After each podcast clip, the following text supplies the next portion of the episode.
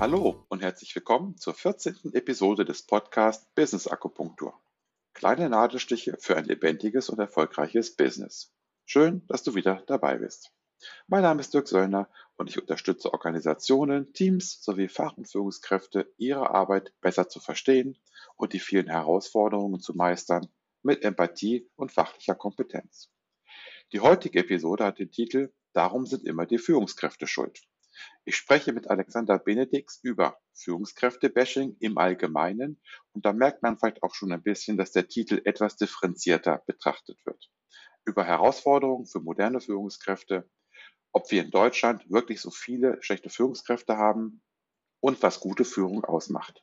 Ich spreche mit ihm über die Ergebnisse von Umfragen zur Qualität von Führungskräften, Stichwort Gaußsche Normalverteilung, was Simon Sinek's Start with Why für Führungskräfte bedeutet und ob Führungskräfte ihre Mitarbeitenden motivieren müssen. Und ein ganz neuer Begriff für mich in der Vorbereitung. Ich spreche mit Alexander über den Begriff Bossing. Ich wünsche dir nun viel Spaß und inspirierende Eindrücke bei dieser Episode. Los geht es!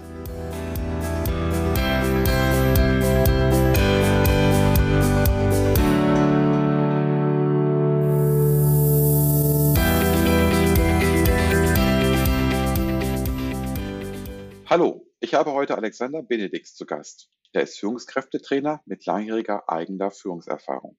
Die hat er in Konzern und auch in einem Startup gesammelt. Alexander hat auch einen Podcast mit dem Titel Führung kann so einfach sein seit 2017.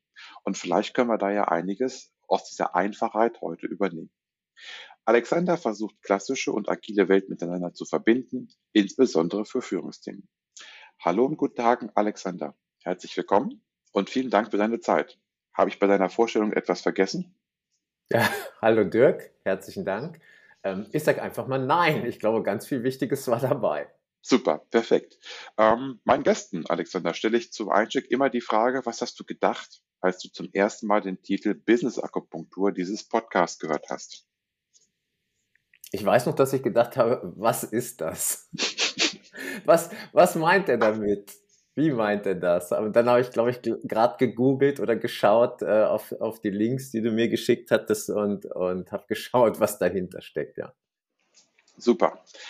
Okay, da, wir haben heute das Thema, darum sind immer die Führungskräfte schuld. Ähm, mhm. Und vielleicht kann man einfach mal einsteigen. Sind Führungskräfte wirklich für alles Negative verantwortlich oder sogar schuld? Ja, ich, ich sage natürlich auch immer, ich bin, ich bin als Führungskräftetrainer natürlich auch parteiisch. Ich bin, ich bin pro Führungskräfte mhm. und, und obwohl ich ja mein Geld damit verdiene, Trainings und Coachings durchzuführen für Führungskräfte, ähm, habe ich aber trotzdem kein Interesse daran, Führungskräfte schlecht zu machen und zu sagen, sie sind an allem schuld. Also mhm. ähm, das ist ja vielleicht ein Punkt, den wir dann später auch noch aufnehmen.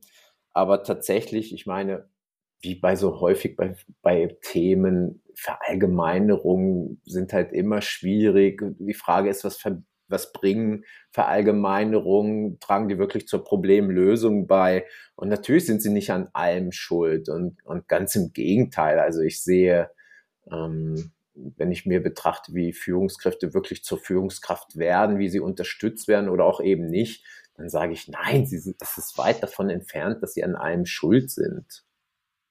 Mhm. Ähm, dann müssten, müssten ja irgendwo diese Schuldzuweisungen herkommen. So, äh, vielleicht lesen wir auch nur die falschen Quellen, dass wir immer etwas über die schlechten Führungskräfte lesen. Ähm, denkst du, dass es jemanden gibt, dass es Menschen gibt, die da vielleicht so ein bisschen auch ein Eigeninteresse haben, Führungskräfte eben zu bashen? Ich glaube schon, ja. Also, ähm, also ohne, ohne es jetzt von mir wieder jetzt allen die Schuld oder bestimmten Leuten oder Gruppen die Schuld zuzuweisen und zu verallgemeinern. Aber mhm.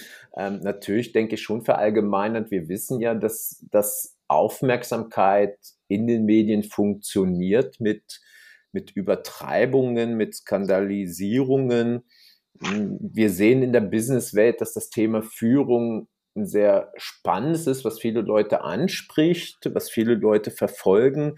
Insofern denke ich schon, dass da erst erstmal medial grundsätzlich ein Interesse ist. Also ich hatte mir jetzt extra auch vorher nochmal ähm, hier so eine Headline ausgedruckt vor hier 25. November 22 Birgit Schmid in der NZZ. Warum sind so viele Chefs irre und Psychopathen? Wie mhm. Vorgesetzte ihre Mitarbeiter plagen, ist die Überschrift, die Headline. Also da denke ich tatsächlich, dass da medial ein Interesse besteht. Und das andere ist sicherlich auch hm, ich weiß nicht, wie du es machst, Dirk. Ich habe mir ja zum Beispiel auch so, so Alerts eingestellt, wo ich benachrichtigt werde, wenn es irgendwelche Nachrichten gibt zu bestimmten Stichworten. Und da werde ich, da werde ich ja pro Woche sicherlich mit zwei, drei Umfragen, ich sage jetzt auch mal zugeschüttet, wo irgendwelche Unternehmensberatungen durchgeführt haben, die sagen, so und so schlechtes so und so schlecht ist es um Führungskräfte bestellt.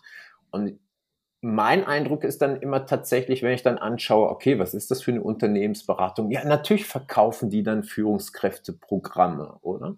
Mhm. Also die, die, die Vorgehensweise ist ja, ich mache eine Umfrage, stelle fest, das, was ich gern hätte und brauche, nämlich, dass Führungskräfte an ganz, ganz vielen Schuld sind, dass mangelnde Qualifikation da ist und, und äh, wie Wunder, das schicke ich dann zum Beispiel an Entscheider im Unternehmen und sage, übrigens, wir haben eine Lösung dafür. Wir machen nämlich ganz tolle Pro äh, Trainingsprogramme. Mhm.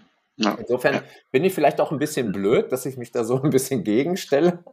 Aber ähm, es ist nicht mein Weg und ich habe da schon Kritik. Ne? Und, und Gallup zum Beispiel ist ja, ist ja so recht bekannt auch mit ihren jährlichen Umfragen. Meine, die haben ja das gleiche Interesse. Mhm. Ja. Ja, also du hast ja gefragt, wie ich das mache. Ich habe jetzt keine Alerts auf Führungskräfte. Mein Fokus liegt so ein bisschen mehr auf Fachkräften. Da sehe ich mhm. noch einen kleinen Unterschied. Aber wenn ich in meinen Trainings äh, über Leadership spreche, das sind meistens Methodentrainings, also fachliche Trainings, ähm, dann ähm, merke ich auch, dass ich bei manchen Teilnehmern oder empfinde ich bei manchen Teilnehmern wo ich sage, ah, da weiß ich, ob ich da Führungskraft sein möchte. Also die mhm. machen es ihren Führungskräften dann manchmal auch schwer. Also ich erlebe das nur sozusagen aus der aus der dritten Sicht, aus so einer mhm. externen mhm. Sicht. Aber ähm, da würde ich schon sagen, ähm, das haben wir ja auch später noch ein bisschen im Thema. Äh, Führungskraft ist auch vielleicht schwieriger als früher. Weiß ich nicht. Das ist auch mhm. wiederum eine eine Sicht. Ähm, aber ja, ich also bin. Den, ja, bitte. Nee, nee. Ich wollte nur sagen, mit den Medien, wie gesagt, auch da, ich will es ja nicht allen was Schlechtes unterstellen und natürlich gibt es da auch sicherlich irgendwelche ähm, Probleme, also jetzt zum Beispiel, wo wir nachher noch drauf kommen, Bossing und so, aber eben diese Pauschalisierung und da, da denke ich immer einfach so, einfach mal ein bisschen kritisch auch zu hinterfragen, wenn ich sowas lese, ähm, von wem kommt das denn eigentlich und was haben die für ein Eigeninteresse da drin? Ja. Ja, also das ist sicherlich ähm, auch an dieser Stelle wichtig zu gucken. Ähm, woher kommt das und hat jemand ein Interesse an dieser Aussage, an dieser mhm. Erfahrung, die er da teilt. Ne? Mhm. Ähm, ja, ich habe es eben schon angesprochen, so ein bisschen das Thema, ähm, ist denn Führung heute schwieriger als früher? Gute Frage. Ich stelle nur gute Fragen. Sie wird zumindest nicht einfacher. Ja. Also ich bin, ich, manchmal bin ich ja entsetzt, wie lange ich schon, schon Trainer bin und, und dieses Thema Führung so ähm, begleite und beobachte. Und ich denke, dass die Anforderungen an Führungskräfte, die waren ja schon immer sehr vielfältig. Ne? Du musst dir ja nur anschauen, so in Unternehmen selbst, wenn sie so eine gewisse Größe haben, werden ja ab irgendeinem gewissen Zeitpunkt, wenn es dann HR-Abteilungen gibt, dann werden ja immer irgendwelche ähm, Führungsleitlinien oder nenne ich es jetzt mal formuliert und wo dann praktisch so ein, so ein Kompetenzkatalog auch erstellt wird, was Führungskräfte alles machen sollten. Also das ist ja, war ja schon immer sehr vielfältig und teilweise ja auch widersprüchlich, muss man sagen. Ne? Also das ist ja auch aus meiner Sicht oft so diese, diese ähm, eierlegende Wollmilchsau. Also so nach dem Motto, die, die sollen sich halt durchsetzen können, sollen aber auch einfühlsam sein. Äh, du musst fließend kommunizieren. Dazu gehört aber auch zuhören können. Ähm, du, du sollst empathisch sein. Du sollst aber auch ähm, äh, jetzt habe ich gerade den Faden verloren, egal. Ähm, du sollst bedächtig sein, du sollst aber auch ähm, entschlusskräftig sein, also Zeug. Du sollst bester Kumpel sein, aber wenn es hart auf hart kommt, eben dann doch die Interessen des Unternehmens durchsetzen. Äh, du sollst Ziele erreichen, sollst aber auf der anderen Seite auf die Befindlichkeiten der Menschen Rücksicht nehmen. Mhm. Und, und da denke ich schon, du kannst es nicht allen recht machen. Insofern, ich glaube, das war schon immer so, zumindest seitdem ich das seit über 20 Jahren verfolge, das Thema. Ähm, es, es bekommt manchmal so, so neue Komponenten, wo ich, wo ich den Eindruck habe, das sind natürlich auch dann oft Modethemen, mhm. die, die oft auch, muss ich jetzt dazu sagen und wieder einschränken, die oft auch ihre Berechtigungen haben. Stichwort Agilität, jetzt reden wir alle über New Work, wir reden über Generation Z und solche Sachen, die haben alle ihre Berechtigung. Und ähm, ich erlebe es aber auch, dass manchmal Führungskräfte dann abwinken und so nach dem Motto, da rein, da raus bei den Ohren und was soll ich noch alles machen? Und wo ich, wo ich natürlich, wie gesagt, ich bin pro Führungskraft, wo ich auch sage, ja, was sollen sie denn noch alles? Mhm. Also, also sie können nicht für jeden Blödsinn auf der Welt oder ein Unternehmen verantwortlich sein und können auch nicht alles sein. Das heißt, ich sollte mir als Unternehmen, denke ich, glaube ich, sehr, sehr gut überlegen, was suche ich für eine Führungskraft, vor allen Dingen auch an der Stelle für das Team. Und auch bereit sein, ich nenne es jetzt mal mit Absicht so auch knallhart, Abstriche zu machen, weil man kann nicht alles erfüllen. Mhm. Da kommt jetzt eine schwierige Frage, gerade weil du eben ja auch gesagt hast, äh, der soll das und der soll das, also dann mhm. ambivalente Anforderungen. Was macht denn gute Führung aus? Also vielleicht, was macht heute gute Führung aus? Ich möchte es mal so beantworten. Ich, ich denke, das, was schon, das ist nichts Neues, was ich jetzt sage. Ich, ich glaube, es war schon immer wichtig, eine gute Balance zu finden zwischen dieser sogenannten Zielorientierung, also wie schaffe ich es zusammen mit meinem Team, eine bestimmte Performance, hin, Performance hinzulegen und Ziele zu erreichen, Ergebnisse zu erzielen, die eben auf das große Ganze einzahlen und auf der anderen Seite natürlich auch die Zufriedenheit der Mitarbeitenden, das Arbeitsklima, das Teamklima entsprechend mhm. konstruktiv zu gestalten. Ich glaube, das war schon, war schon immer eine Anforderung, damit es auch gut funktioniert. Also wenn ich das, wenn ich das eine übertreibe, also wenn ich, wenn ich zu sehr ähm, auf das Arbeitsteamklima setze und dann aber die Performance, das Miteinander als solches im Sinne von äh, äh Struktur, Prozesse und so weiter vernachlässige, dann ist es ja nicht gut, weil dann haben wir eher so Kuschelteams, nenne ich das immer.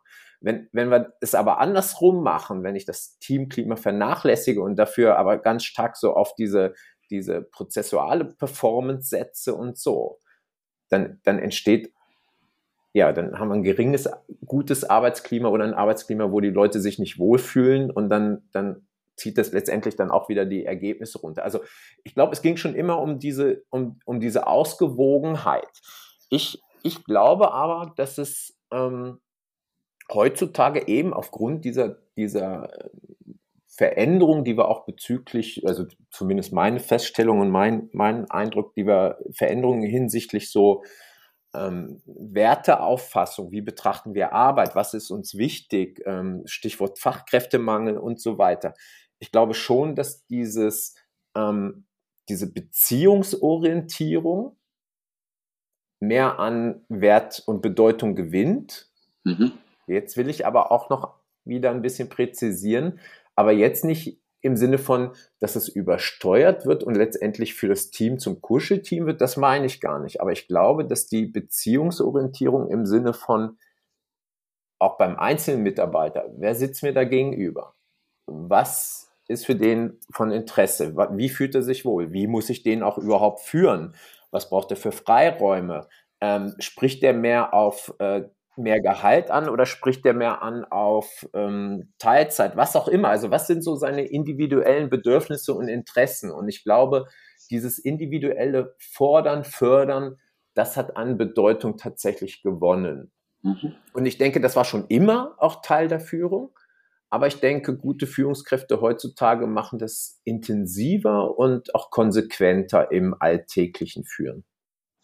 Ja, Also das kann ich unterstützen, ähm, die Einschätzung. Ähm, ich habe so zwei, drei größere deutsche Unternehmen, wo ich regelmäßig Trainings mache, seit mhm. drei, vier, fünf Jahren. Wieder, auch wieder Fachtrainings. Mhm. Aber wenn ich dann mit den Menschen in dem, äh, in den Trainings spreche, dann kriege ich immer wieder gespiegelt, dass die alle merken, dass sich Führungskräfte bei denen im Konzern, das sind jetzt zwei, drei größere Konzerne, verändern. Also dass sie eben sagen, Mensch, diese harten Hunde von früher, die gibt's nicht mehr oder kaum noch, weil mhm. sie eben entweder nicht mehr Führungskraft sind oder weil sie ich sag mal, ein bisschen geformt wurden, wenn ich sagen weichgespült, dass das eben auch ähm, daran gearbeitet wurde, dass sie eben anders sind und dass ähm, das wird in mir, wie gesagt, gespiegelt, dass da ähm, Arbeit reingesteckt wird, dass die Menschen eben mehr auf die Mitarbeitenden zugehen, eben diese Beziehung mehr aufbauen, das, was du ja auch gerade gesagt hast. Mhm. Und ähm, das finde ich interessant, weil ich das dann eben direkt live kriege, also live gespiegelt. Das sind jetzt keine,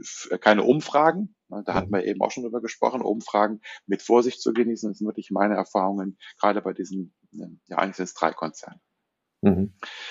Ähm, wir hatten eben die Umfragen angesprochen, oder du hast sie angesprochen. Ähm, wenn ich mir das anschaue, äh, Gallup hast du ja auch gesagt, mhm. da gibt es ja auch immer, auch wieder quasi auch immer auch Kritik an der mhm. Umfrage an sich oder zumindest mhm. ähm, Leute wie du, die das Ganze ein bisschen kritischer sehen. Ähm, letzten Endes, wenn ich mir die Werte so anschaue, dann sind die doch eigentlich auch immer in dieser gaußschen Normalverteilung. Das heißt also, mhm. da wird, wird aus einem, aus einem Fakt, dass eben es gibt gute und schlechte Führungskräfte, da wird ein Problem konstruiert. Also mhm. siehst du das auch so? Ja. okay. Also haben wir die liebe schöne Gaußsche Normalverteilung äh, haben wir auch schon mit dabei. Ne? Ja, und das ist nun mal so. Und ähm, das kannst du ja auch bei kannst du bei Lehrern machen. Also egal wo du bist, hast du eigentlich immer gute und schlechte. Und wie du auch gerade gesagt hast, das ist meine Erfahrung, wenn ich an meine Zeit zurückdenke, wo ich noch Chefs hatte, ähm, ich hatte gute und schlechte Chefs. Und äh, die guten Chefs haben mich gefördert. Äh, ich habe zu meinem Mentor heute noch Kontakt, obwohl ich den seit, äh, also den hat ja, seit 30 Jahren kennen wir uns und ähm, ich merke immer, wie stark er mich schon noch ähm, geprägt hat, weil ich kam von der Uni und habe durch ihn sehr viel Unterstützung, Förderung und auch Forderung äh, erlebt. Ja, also ich finde auch, also e, e, egal wie die Frage formuliert ist, wenn ich frage irgendwie, ich habe eine Veränderung im Unternehmen, ne? Change ist, ist, war neu bei mir wieder so ein Thema.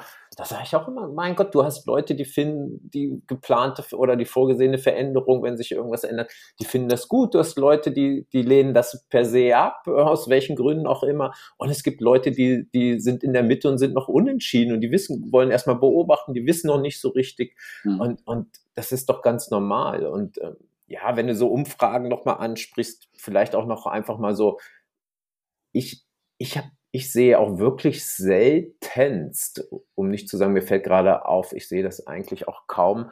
Was sind denn die, die ursprünglichen Fragen? Du kriegst bei diesen Meldungen und, und Artikeln oftmals immer nur das und das ist das Ergebnis.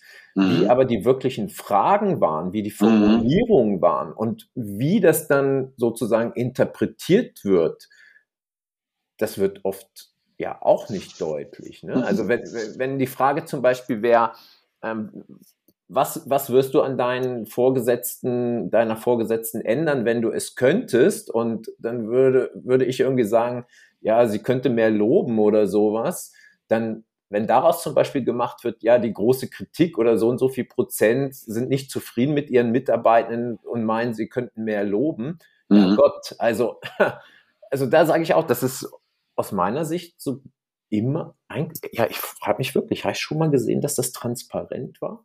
Mhm. Das finde ich, finde ich auch noch so einen wichtigen Punkt. Ne? Also man darf auch da einfach, glaube ich, so ein bisschen äh, offen, offen sein, kritisch, kritisch hinterfragen. Irgendwie so, wir, wir wissen ja oft gar nicht, was, was die eigentliche ursprüngliche Frage war an die Leute. Ja, ja. Ähm, dann lasst uns jetzt mal so ein bisschen das Thema wechseln. Mhm. Ein Punkt und ähm, wieder mal eine Frage, die vielleicht auch ein bisschen ketzerisch ist. Ich bin gespannt auf seine Antwort. Äh, brauchen wir in Zeiten von agilen Teams und Selbstorganisation überhaupt noch Führungskräfte? Jein. ja, ja, jein. Also ähm, ich, darf, ich darf ganz kurz, ganz kurz ausholen. Ähm, also erstmal finde ich immer wichtig bei dem Thema ich. Du hast ja bei der Vorstellung gesagt, ihr versucht so agile und klassische Welt miteinander zu verbinden. Und meine Kunden, mit, mit den Leuten, mit denen ich tagtäglich zu tun habe, Unternehmen, HR-Abteilung, Entscheider, Führungskräfte, Teamleiter, so verschiedenste Ebenen, wo ich immer wieder merke, hallo, wir haben tatsächlich noch ganz, ganz viele, und das ist sogar die Mehrheit, wir haben ganz, ganz viele Unternehmen, die sagen bei Agilität, was ist das? Und, oder sie sagen, ja, wir sind agil, wenn du fragst, ja, was heißt denn das bei euch und woran merkt man das? Also da bin ich immer total vorsichtig. Du hast ja oft durch Diskussionen immer diesen Eindruck, boah, die ganze Welt ist jetzt agil und selbstorganisiert. Das ist ja gar nicht so. Also mhm. wirklich, wirklich auch da wieder aufpassen. Ja? Nur mhm. weil man mhm. manchmal so den Eindruck haben, es ist ein Modethema. Du hast vorhin, glaube ich, äh, LinkedIn irgendwie angesprochen. Ähm, auch da, du, du bist da eben in dieser sogenannten Bubble und nur weil alle da, da auf LinkedIn über Agil oder New Work sprechen, heißt das nicht, dass alle Unternehmen gerade auf diesem Weg sind. Überhaupt mhm. nicht. Mhm. Und ähm, das ist so vielleicht mal so ein Grundstatement kurz von mir. Und ja, deswegen, weil noch nicht alle Unternehmen und sogar die wenigsten Unternehmen in solche Richtungen gehen, brauchen wir noch Führungskräfte oder sind Führungskräfte auch eine Realität, sage ich es erstmal so. Mhm. Ähm, und ich merke, dass natürlich in, ich nenne es jetzt auch mal bewusst, in agileren Organisationen oder Organisationen, Unternehmen, die auf den Weg sind zu mehr Agilität, die sich damit auseinandersetzen, die vielleicht noch nicht ganz genau wissen, wie, wie machen wir es, die so erste Schritte machen. Ähm, es gibt es gibt immer Führung. Die Frage ist oftmals aus meiner Sicht eher, wie verändert die sich? Also du, du kennst das ja als Trainer. Wenn wir, wenn wir irgendeine Gruppe haben an Menschen, es bildet sich Führung heraus, ob gewollt oder nicht. Also so von, von den sozialen Aspekten her. Irgendjemand, ne, wir diskutieren in der Gruppe von zufällig gewählten Menschen. Irgendwann wird, übernimmt einer irgendwie die Meinungsführerschaft, ne? Da ist es schon Führerschaft. Alle schauen hin, was sagt er als nächstes und so. Ähm, der hat, der hat eine Form von Führung. Mhm. Ähm, auch in den selbstorganisierten organisierten Teams, die ich zumindest kenne, bildet sich zum Beispiel auch da so eine Art von Führung heraus. So im Sinne von, das Team weiß gerade nicht weiter oder bestimmte Leute wissen nicht weiter, dann wird sich an die eine Person gewendet.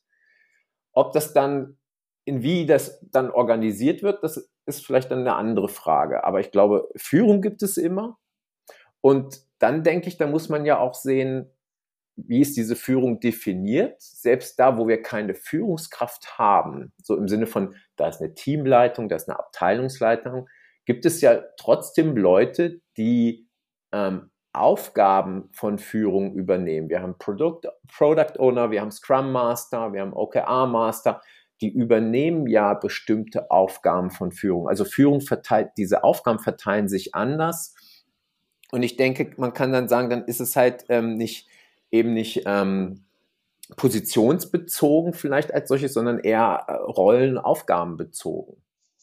Also ja. ich, denk, ich denke ja, alles, was ich bisher sehe, ja. Ich glaube, dass es auch da so eine Diskrepanz gibt zwischen zwischen irgendwie Traum und Utopie. Ich glaube, es gibt einfach viele Leute, die sagen, ah, cool wäre doch, wenn wir gleichberechtigt miteinander irgendwie so. Aber ähm, die Frage ist auch immer, führt eine, führt eine absolute Gleich, ja, jetzt habe ich äh, blöderweise den Begriff Gleichberechtigung. Also gleichberechtigt sollte man schon in irgendeiner Form sein, aber es sind nicht alle gleich, auch nicht was Entscheidungen angeht. Mhm. Oder, oder eben Führungsaufgaben. Ja. Also ich glaube, da, da gibt es, ich glaube aber auch, dass da noch nicht das Ende der Fahnenstange erreicht ist. Ich, ich kriege auch mit, dass doch hier und da Unternehmen experimentieren, schauen, in meiner Welt, in meiner Beobachtung sind das bislang aber eher so kleinere, übersichtlichere Organisationen, Unternehmen, wo das alles noch so, ich sage ein bisschen familiär und buddymäßig mhm. abläuft. Bisher erlebe ich es tatsächlich eher so, dass dann irgendwo ab so einem bestimmten Punkt, ähm, so bei, bei 70, 80, spätestens 100 Leuten, äh, beschäftigen sich dann doch alle mit der Frage, wie ziehen wir jetzt irgendeine Form von Führung ein, so eine Art Teamleitungsebene. Ja, na gut, die Frage ist auch immer in dem Kontext, wie ist die Führung legitimiert? Ist ja. legitimiert, weil jemand ähm, Experte ist, weil er mhm. führen kann von sich aus, mhm. also Leute ihm gerne folgen, oder weil er eben qua Dekret von oben als Führungskraft eingesetzt wurde, was ja auch Unterschiede dann auch macht. Und ich weise in dem Kontext immer gerne auf das Buch auch vom, vom Boris Gloger hin. Also das ist das Einzige, was ich in dem Kontext kenne. Ähm, Selbstorganisation braucht Führung. Also selbst ein ja. Vertreter von, von Scrum und von Selbstorganisation sagt ganz klar, wir brauchen Führung. Dann ist nur die Frage, wie wird Führung definiert? Wie wird es gelebt? Ja. Und wie wird man dann eine Führungskraft? Total. Ja, also da gibt es ja so viele Aspekte, die wir wahrscheinlich heute auch gar nicht äh, alle ansprechen können. Es ist, es ist wirklich, wie du sagst, es ist wirklich interessant. Ne? Es ist interessant, weil äh, zum Beispiel die ganzen agilen Frameworks, ich meine, das ist ja oft so reglementiert. Und auch da, dann gibt es dann die Strömungen und Vertreter, die sagen, nee, du musst dich genau an so ein Scrum-Framework äh, halten, sonst ist es nicht Scrum. Dann gibt es die anderen, die sagen, hey, pass es doch an deine, Befind äh, an deine Gegebenheiten an. Mhm. Also man muss ja nicht so tun, als wenn es nur die eine Wahrheit gäbe, sondern auch da gibt es ganz, ganz viele Möglichkeiten und, und, und Lösungen. Man muss halt schauen und, und eben dieses Agilität, Selbstorganisation, Selbst Selbstorganisation, das heißt ja nicht, da ist das pure Chaos, Chaos und jeder macht, was er will, überhaupt mhm. nicht. Mhm. Ja, also, also Selbstorganisation heißt aus meiner Sicht zumindest, dass da ein hoher Grad an, an Verantwortungsübernahme ist und an Klarheit, der eben durch auch Formalien begründet ist. Da macht ja eben nicht jeder, was er möchte. Und ja. da muss man dann halt schauen, diese Frage, also ich, ich, ich sage, für mich zum jetzigen Zeitpunkt ist eigentlich so eine führungslose Organisation äh, totaler ja, wie soll ich sagen, totaler Quatsch, utopisch und ich, ich frage mich auch immer, ob das wirklich so, ist es überhaupt erstrebenswert, überhaupt nur schon in die Richtung zu gehen, weil man muss ja auch sagen, ähm, sagen wir es mal so, zumindest Verantwortlichkeiten, wenn, wenn klar, wenn eben klar ist, der und der ist für das und das verantwortlich zu machen, Entscheidungen zu treffen, wer auch immer das dann ist. Aber äh, wenn ich dann so eine Form von Führung habe, es, es reduziert ja auch Komplexität in dem mhm. Sinne, dass ich ja. weiß, hey, das ist klar geregelt, der macht das.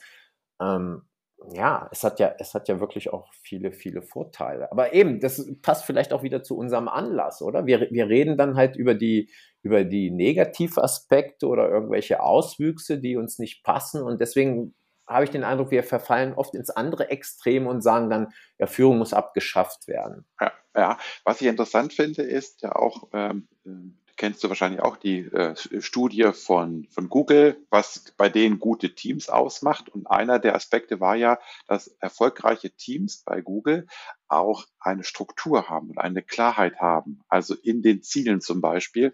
Ähm, und dann ist ja die Frage, wer kann das geben? Und äh, der, der das gibt, ist ja in dem Sinne auch eine Führungskraft. Und genau.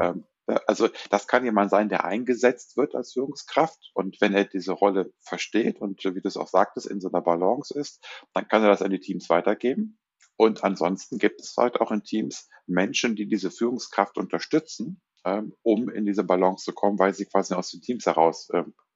Also insofern ja, ganz genau. wichtiger Punkt. Ja, und was, was ich zum Beispiel auch ähm, viel gerade erlebe, ist dieses, dass versucht wird, viel, äh, Führungsaufgaben so zu splitten, ne? dass wir dann diese berühmte Teilung haben zwischen, ja, das, der kümmert sich um fachliche Dinge, mhm. Fragen, und der andere macht dann sozusagen, versucht so dieses berühmte Fordern und, äh, Fordern und Fördern im Sinne mhm. von Entwicklungsgespräche ähm, und so weiter.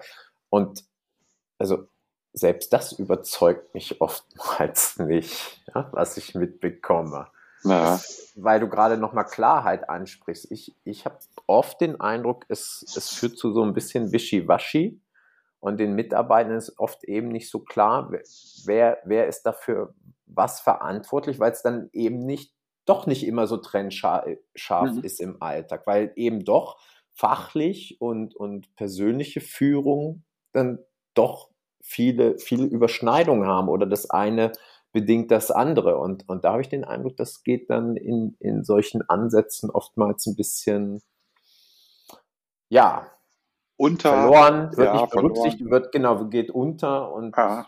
Du, aber auf der anderen Seite muss, denke ich, muss man es ja auch positiv sehen. Ne? Also wir, ich finde es cool, dass das Unternehmen schauen, was ist möglich und um nochmal den Begriff Agilität zu benutzen, Agilität heißt ja auch vielleicht, hey, wir wissen nicht genau, was rauskommt, wir gehen einfach mal Schritte, ähm, machen, machen für eine bestimmte Phase unsere Erfahrung und dann, und dann machen wir einen, einen kurzen Break und gucken mal, äh, was hat funktioniert, was hat nicht funktioniert und passen es dann an. Ja, ja, ja. Also insofern finde ich, insofern finde ich, äh, ist es dann ja auch wieder gut, dass, dass so Unternehmen ein bisschen rumschauen äh, und experimentieren.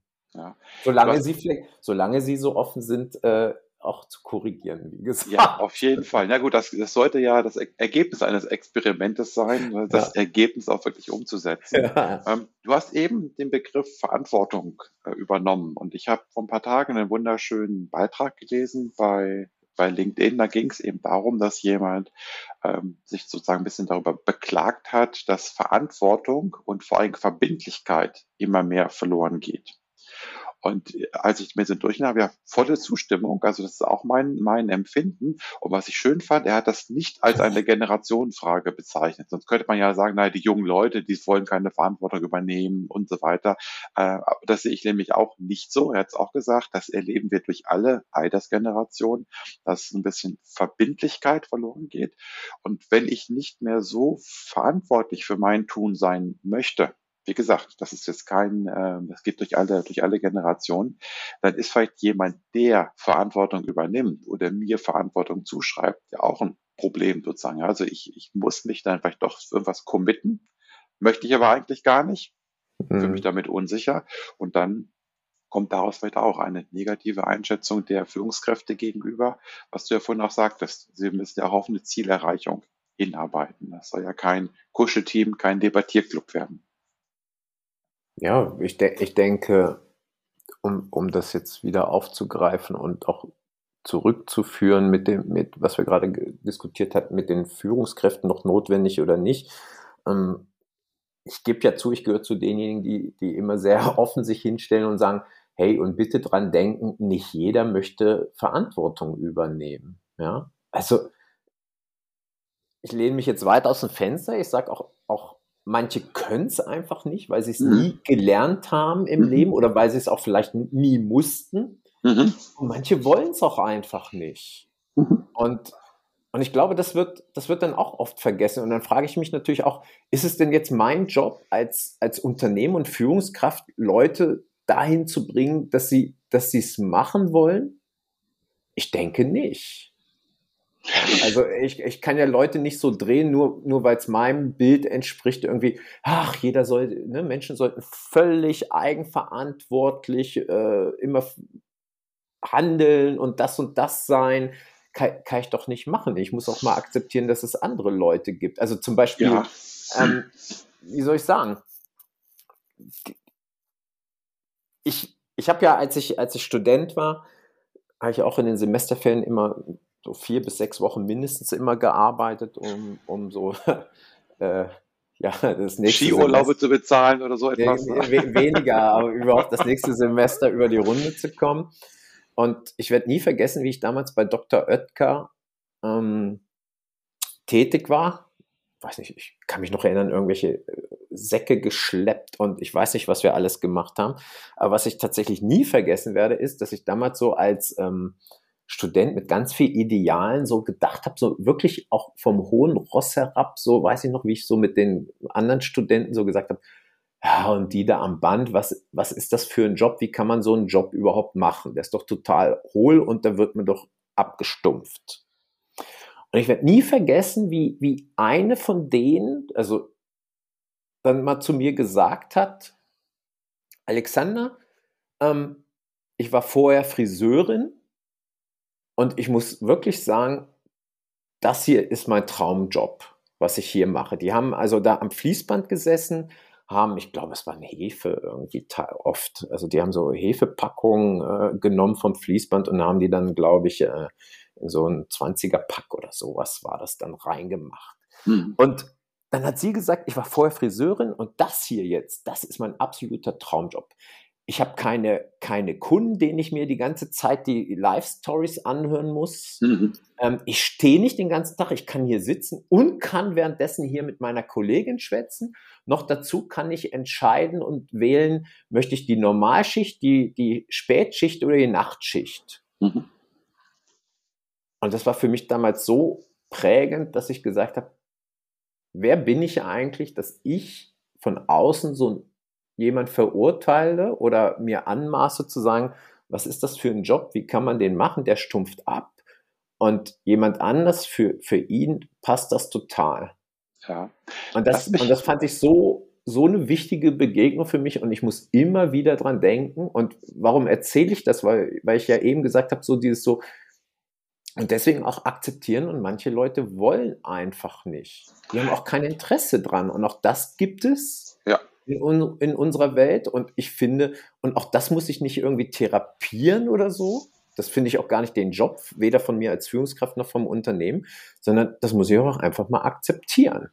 Das ist richtig. Jetzt kommt mein Aber. Also da habe ich, äh, wenn ich dich mhm. richtig verstanden habe, ähm, sehe ich das ein bisschen anders. Ich sehe das nicht so, also nicht so ganz schwarz-weiß. Also natürlich gebe ich dir recht, wenn jemand nicht führen kann oder möchte, das hängt ja auch zusammen, dann muss ich ihn nicht therapieren, dann muss ich ihn auch nicht zwingen, Führungskraft zu werden. Was ich aber hilfreich ist, finde, ist, den Leuten klarzumachen, eben durch, ich sag mal so etwas wie Unternehmenskultur und durch andere Dinge, dass ähm, wenn jemand etwas beklagt, wenn jemand etwas nicht gut findet, dann hat er aus meiner Sicht die Aufgabe, es zu ändern. Und wenn er es nicht ändern kann oder möchte und auch nicht dazu beitragen möchte, dann darf er sich nicht beklagen. Also für mich heißt es eigentlich, Verantwortung kann man auch im Kleinen übernehmen. Man Klar. muss nicht ein Friseurgeschäft eröffnen, um Verantwortung zu übernehmen. Aber ich denke schon, dass es eben wichtig ist. Und das ist etwas, was ich eben in unserer heutigen Zeit gerade bei meinen Kunden eben sehe. Es, man kann ja auch im Fachlichen und im Kleinen Verantwortung übernehmen. Und da würde ich jetzt wiederum, um auf das Thema zurückzukommen, mhm. auch der Aufgabe von Führungskräften sehen, dass sie ihre Mitarbeitenden animieren, motivieren, unterstützen, Führung zu übernehmen, Verantwortung zu übernehmen. Das ist dann vielleicht auch ein bisschen was, was man so zusammenbringt. Also Führungskräfte übernehmen Verantwortung. Ja. Aber eben, wenn du, vielleicht haben wir da gerade ein bisschen so aneinander vorbei. Klar, also die Frage ist, wie, wie groß ist die Verantwortung auch mhm. von Mitarbeitenden, die sie, wenn sie natürlich eine Aufgabe machen, klar, dafür sollen sie die Verantwortung übernehmen, mhm. im Kleinen. Aber ich glaube auch, als wir vorhin oder als ich gerade über Verantwortung gesprochen haben, natürlich den Job, den man macht, soll man Verantwortung übernehmen und so gut wie möglich ausfüllen und so. Aber ich meinte wirklich so dann größere Verantwortungsbereiche. Okay. Ja, und wirklich auch eine, eine, eine, eine, dokumentierte Verantwortung, auch im Sinne eines Organigramms oder so. Ja. Mhm. Dann ähm, lass mich noch mal so zwei Begriffe reinbringen, ähm, wo, wo wir vielleicht mal gucken. Ähm, das Thema ist ja, darum sind immer die Führungskräfte schuld. Ähm, schuld heißt ja, irgendwas hat man nicht erreicht. Mhm. Ähm, was denkst du? Sollten oder müssen Führungskräfte die Mitarbeitenden motivieren und oder müssen sie sie auch in die Selbstverantwortung bringen? Vielleicht kann man diese beiden Begriffe mal so ein bisschen in dieser Frage diskutieren. Also sind das konkrete Aufgaben für Führungskräfte? Motivation der Mitarbeitenden und Selbstverantwortungstraining. Also Mitarbeitende motivieren. Ich persönlich sage ja nein. Mhm. Ich finde das ja einen totalen Blödsinn, weil ähm, weil es aus meiner Sicht eben auch dazu führt, wieder den Leuten dann die Eigenverantwortung wegzunehmen. Du hast ja gerade auch gesagt, ne, wenn ich, wenn ich mecker, dann, dann muss ich auch Verantwortung übernehmen und, und äh, was, was verändern. Und wenn ich das nicht mache, dann, ja, dann ist ja die Frage, was passiert dann? Also die Frage ist, Motivation aus meiner Sicht, ich glaube, wir reden ja nicht umsonst von der intrinsischen Motivation und das ist ja tatsächlich auch äh, belegt, ja. Also die, diese wirkliche Motivation, die einen antreibt, kommt von innen. Mhm. Und wenn es doch bei mir innen drinne ist, wie kann ich denjenigen motivieren? Ähm, ich halte es da immer so ein bisschen mit Sprenger, der ja, glaube ich, so sinngemäß gesagt hat, irgendwie als Führungskraft soll ich vor allen Dingen Demotivation vermeiden. Mhm. Also ich soll, soll schon als Führungskraft oder Unternehmen Umfeld schaffen, wo die Leute bestmöglich ihre Talente und Fähigkeiten einbringen können, solche Sachen. Aber, aber als solches, so nach dem Motto, kommst du jetzt morgens zur Arbeit und setze dich an den Schreibtisch oder was auch immer dein Job ist, machst du das oder nicht? Bist du dazu motiviert? Nee, sorry. Also ich mhm. bin, ich, ich finde, ich bin kein Animateur, ich bin noch kein Clown, ich bin noch kein äh, Vorturner oder so. Ich, ich finde, das, das ist nicht mein Job. Also da bin ich tatsächlich so ganz auch knallhart, vielleicht auch altmodisch, da denke ich so, take it, change it or leave it, mhm. so ein bisschen irgendwie. Sprich, wenn du unzufrieden bist, ne, unzufrieden, wenn du unzufrieden bist, ähm, sprich das an, da hast du die Verantwortung, sprich das an, dass eine Veränderung vielleicht stattfinden kann diesbezüglich und so. Und auch das Unternehmen hat eine Verantwortung, die Rahmenbedingungen zu setzen, dass jemand, wie gesagt, äh, wirklich so sich entfalten kann und so. Aber das als solches, ob jemand motiviert ist oder nicht, grundsätzlich, dieses nochmal intrinsisch, was aus mir mhm. rauskommt, nee, ja. sehe ich, seh ich überhaupt nicht. Ja. Also deswegen habe ich auch diese beiden Begriffe zusammengepackt, Motivation und Selbstverantwortung oder Selbstorganisation. Mhm. Denn ich denke auch, wenn jemand ähm, in einem selbstorganisierten Team arbeitet, also wenn man sagt, ihr sollt euch selbst organisieren, dann ist das ja immer eine Eigenschaft. Also die, man muss das ja können, man muss es ja auch wollen. Also wenn, wenn jemand sagt, naja, der motiviert mich nicht im Sinne der Führungskraft, dann fehlt ihm auch die, äh, die, die Motivation, quasi sich selbst zu organisieren wer motiviert ist, kann sich auch selbst organisieren. Hm. Ne? Denke ich schon noch, ja. Also finde ich, finde ich, finde ich ganz schlimm, ne? So, wenn, wenn jemand sagt, meine, meine Führungskraft motiviert mich nicht. Gut, manchmal, manchmal ist es, muss ich natürlich fairerweise auch sagen, manchmal kommt es mir so vor, dass es auch einfach mal, weil es ja auch so ein Wort ist, was, was sehr in unserer Sprache so Einzug gehalten hat mit Motivation, ähm, ich finde, man muss natürlich auch so ein bisschen Ursachenforschung betreiben. Was ist genau der Punkt? Geht es wirklich um Motivation oder um was geht es denn da? Ähm, da kommen ja manchmal auch bestimmte Sachen zum Vorschein, die vielleicht, wo du und ich jetzt vielleicht gar nicht Motivation genannt hätten, sondern wo wir vielleicht feststellen, irgendwie, der hat, ähm, ja, was auch immer, mit was der unzufrieden ist. Mhm. Also so im Sinne von, wurde vielleicht irgendwie bei einer weiß doch auch nicht, hat irgendwie schon seit zwei Jahren keine Gehaltserhöhung mehr bekommen und so, wenn er dann sagt, okay, das motiviert mich nicht, alles klar. Ne? Aber was, was steckt noch dahinter? Was, was, können was hat er noch für Interessen? Kann man ihm irgendwie anders entgegenkommen? Und ähm, dann ist ja auch eben diese berühmte Frage, ist er, ist er nach einer Gehaltserhöhung wirklich in dem Sinn motivierter? Und, und wenn er es ist, wie lange dauert das dann und solche Sachen? ja, ja. Haben wir ja immer diese Fragen. Ja, ja. Ähm, schwieriges Thema, aber ich finde, ja, nochmal, also ich finde, wie gesagt, Rahmenbedingungen setzen, ja, dafür sorgen, dass, dass jemand, der motiviert ist, nicht demotiviert wird mhm. durch meine Art der Führung. Auf jeden Fall so grundsätzlich ist es mein Job, dass jemand motiviert zur Arbeit kommt? Das nein. Ja, ja, also sehe ich auch so, ähm, da würde ich auch zustimmen. Ähm, denn dann Thema Selbstverantwortung, soll man die Verantwortung für sein Leben übernehmen und etwas mhm. daran ändern. Ähm, Simon Sinek, mhm. kennst du, mhm. kenne ich, mhm. Start with Why. Mhm. Ich würde das nochmal nehmen als Aufhänger äh, für, so eine, für so eine Frage, dass wir ein bisschen darüber sprechen. Warum sollten gute Führungskräfte sich diese Frage, warum arbeite ich hier, quasi auch selbst stellen und auch anderen beantworten können? Also wie stark sollten sich oder wie gut sollten sich gute Führungskräfte selbst reflektieren können? Also grund, grundsätzlich erstmal, ich finde, habe ich gerade mit meinem Geschäftspartner auch drüber gesprochen.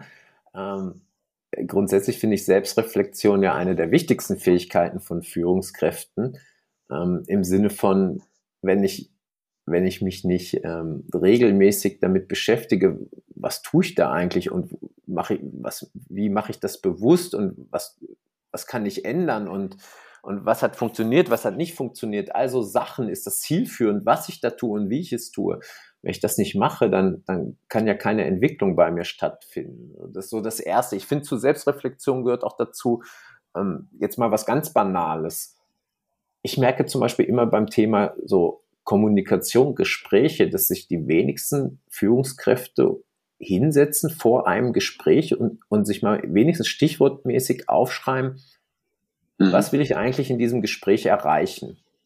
Was soll das Ziel sein? Oder ich nenne es immer ganz gerne auch so, mit, mit welcher Botschaft will ich ja eigentlich, dass mein Gesprächspartner, meine Partnerin nach dem Gespräch rausgeht? Das muss natürlich, das kann natürlich sich verändern im Laufe des Gesprächs. Aber zumindest vorab mal Gedanken machen, mich vorbereiten, damit reingehen, weil ich immer wieder merke, je klarer ich das für mich habe, mhm. umso besser läuft das Gespräch. Mhm. Weil sonst eiern wir in dem Gespräch oftmals rum, gerade wenn es auch so um unangenehmere Dinge geht und so, sonst wird da so rumgeeiert und dann gehen beide oft raus und sagen so, hm, was ist jetzt das Ergebnis oder keine Ahnung, war es das jetzt eigentlich? Ähm, also deswegen auch da, Selbstreflexion gehört für mich dazu, also sich einfach mal hinzusetzen und, und, und ein bisschen Zeit zu nehmen. Und deswegen glaube ich auch, dass eine der, dass das eine ganz, ganz wichtige Fähigkeit ist und sich hinzusetzen und zu schauen, auf sich selbst zu schauen, was mache ich da eigentlich, warum mache ich es und, und ist das äh, zielführend, was ich da mache. Ja, denn eigentlich erst, wenn man sich die Frage selbst beantworten kann, also für sich selbst beantworten kann, dann kann man es ja anders überhaupt, anderen überhaupt erstmal erklären.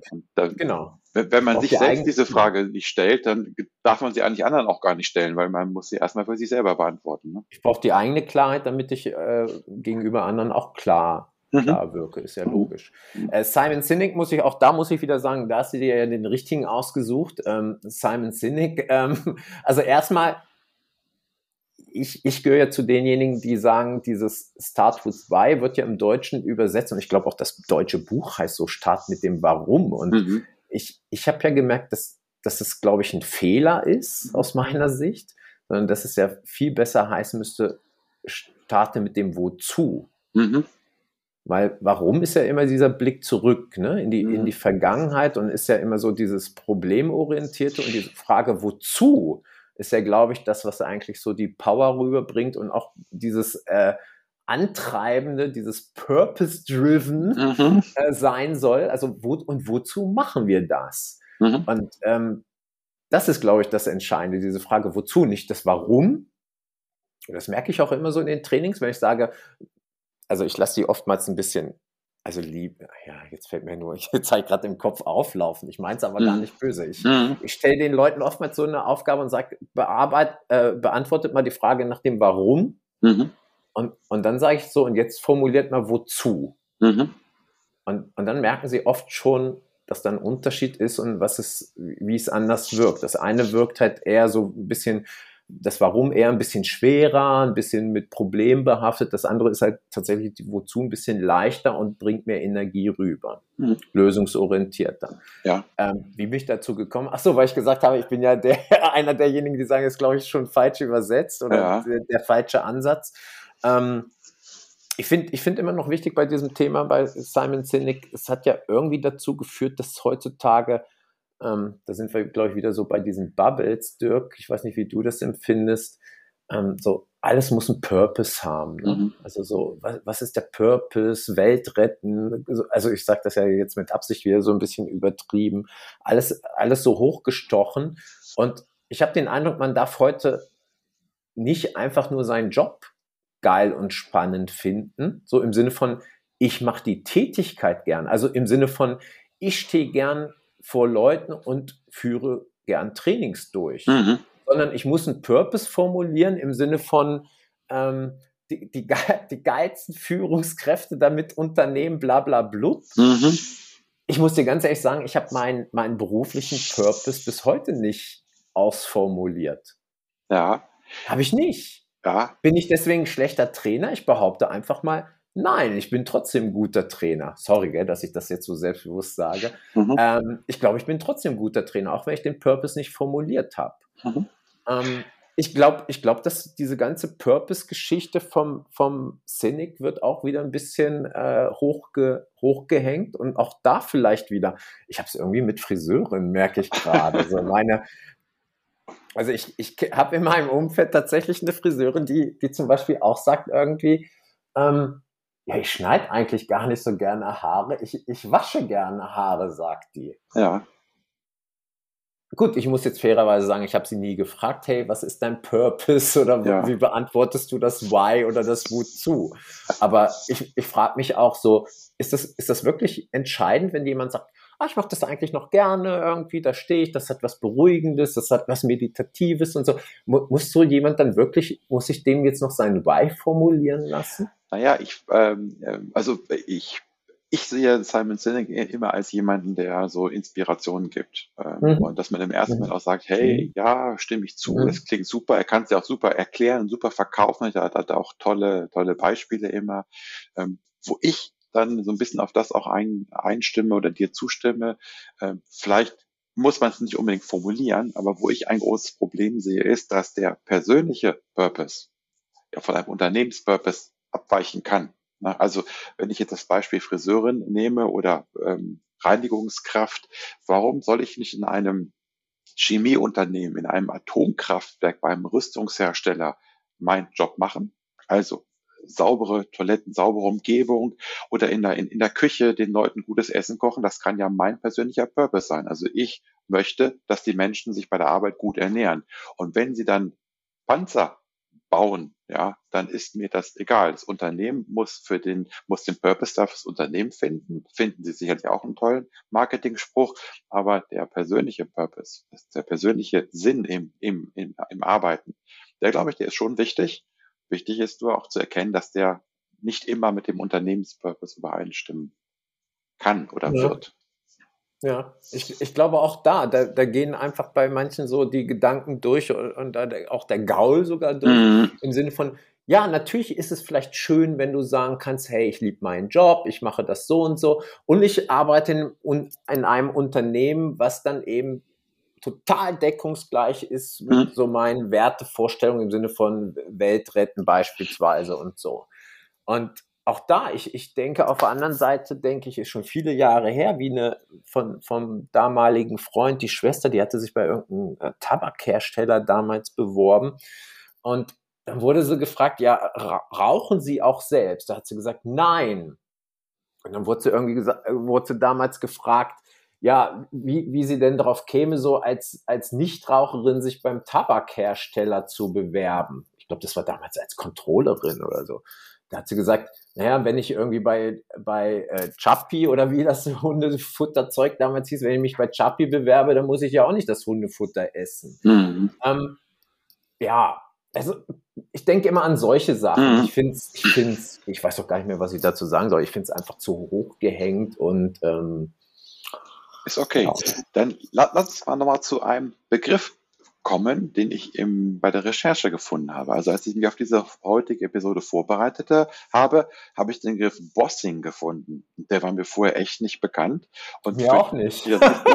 und äh, insofern für die, die diesen Begriff nicht kennen, äh, vielleicht ist er, vielleicht muss man ihn auch nicht kennen, ja, aber äh, zumindest in diesem Kontext für diese Episode ist es vielleicht noch ganz interessant. Ähm, Mobbing als Begriff kennen wir alle. Ne? Äh, aber Mobbing findet eben nicht nur zwischen Kollegen und Kolleginnen statt, sondern auch zwischen Führungskraft und Mitarbeiter.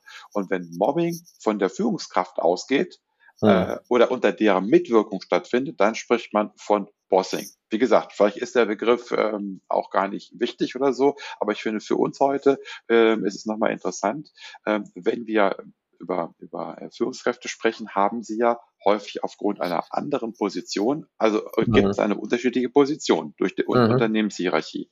Mhm. Ähm, das verschärft meiner Meinung nach auch eine, eine Problematik. Also das spricht so ein bisschen das an, was Führungskräfte beachten müssen, dass sie schon wissen sollten, sie sind hierarchisch gesehen über einer anderen Person.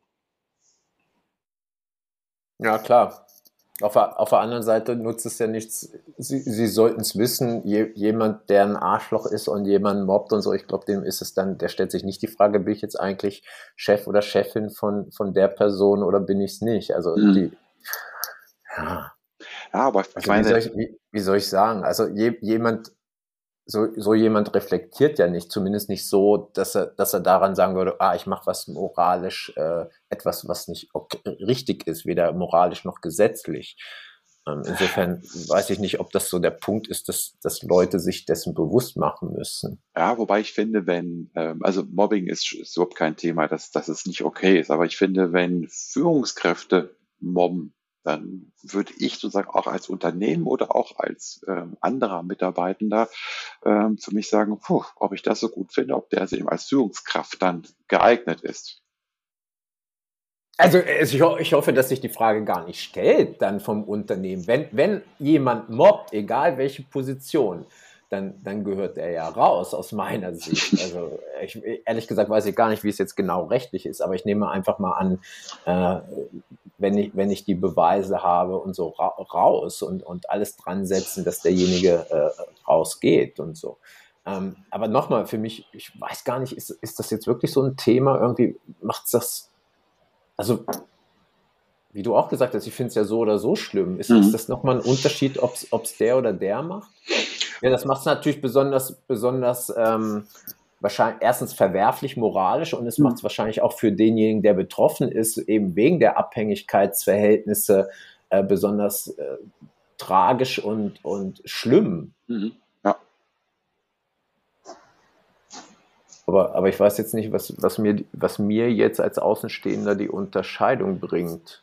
Ja. Ob das jetzt vom, vom, von Vorgesetzten oder einer Vorgesetzten kommt oder nicht. Ja, ähm, ist okay. Dann machen wir einfach einen Strich. Dirk Söllner hat ein tolles Wort gefunden und wir einigen uns drauf. So toll ist das Wort gar nicht. Weiß ich nicht. Vielleicht fällt mir einfach gerade dazu nicht ja, so richtig ein. Ja, ja, ähm, ja, es ist okay. Also ähm, insofern, äh, wir haben ja gleiche Meinung. Mobbing ist ähm, verwerflich quasi in jeder Position. Ähm, Gibt es noch Punkte, die du ansprechen würdest nach dieser knapp, knappen Stunde, die wir jetzt gesprochen haben? Ähm, ich finde, wir können so langsam zum Ende kommen. Aber vielleicht hast du noch etwas Wichtiges, was dir einfällt, wo du sagst, das musst du noch loswerden. Nein. Gut. Man muss es nicht übertreiben. ich glaube, wir haben eine Stunde, wir haben ja, wir haben ja, eh, wir haben ja eh schon ganz viel an, angesprochen, wo man ja, was weiß ich, zehn Podcast-Folgen hätte rausmachen können, ganz mhm. viele Themen. Ich glaube, das reicht. Dann, Alexander, dann bedanke ich mich an dieser Stelle auch nochmal für deine Zeit. Danke ähm, dir. Für das Gespräch. So, das war jetzt die 14. Episode. Ich freue mich auf deine Fragen und dein Feedback. Du kannst mir Kommentare unter die Episode schreiben. Den Link auf diese Episode findest du auf dem Blog mit den Podcast-Episoden und das findest du immer in den Show Notes. Vielleicht hast du auch Fragen, die ich klären kann. Neue Themenvorschläge. Ganz wie der Untertitel verspricht. Kleine Nadelstiche für ein lebendiges und erfolgreiches Business.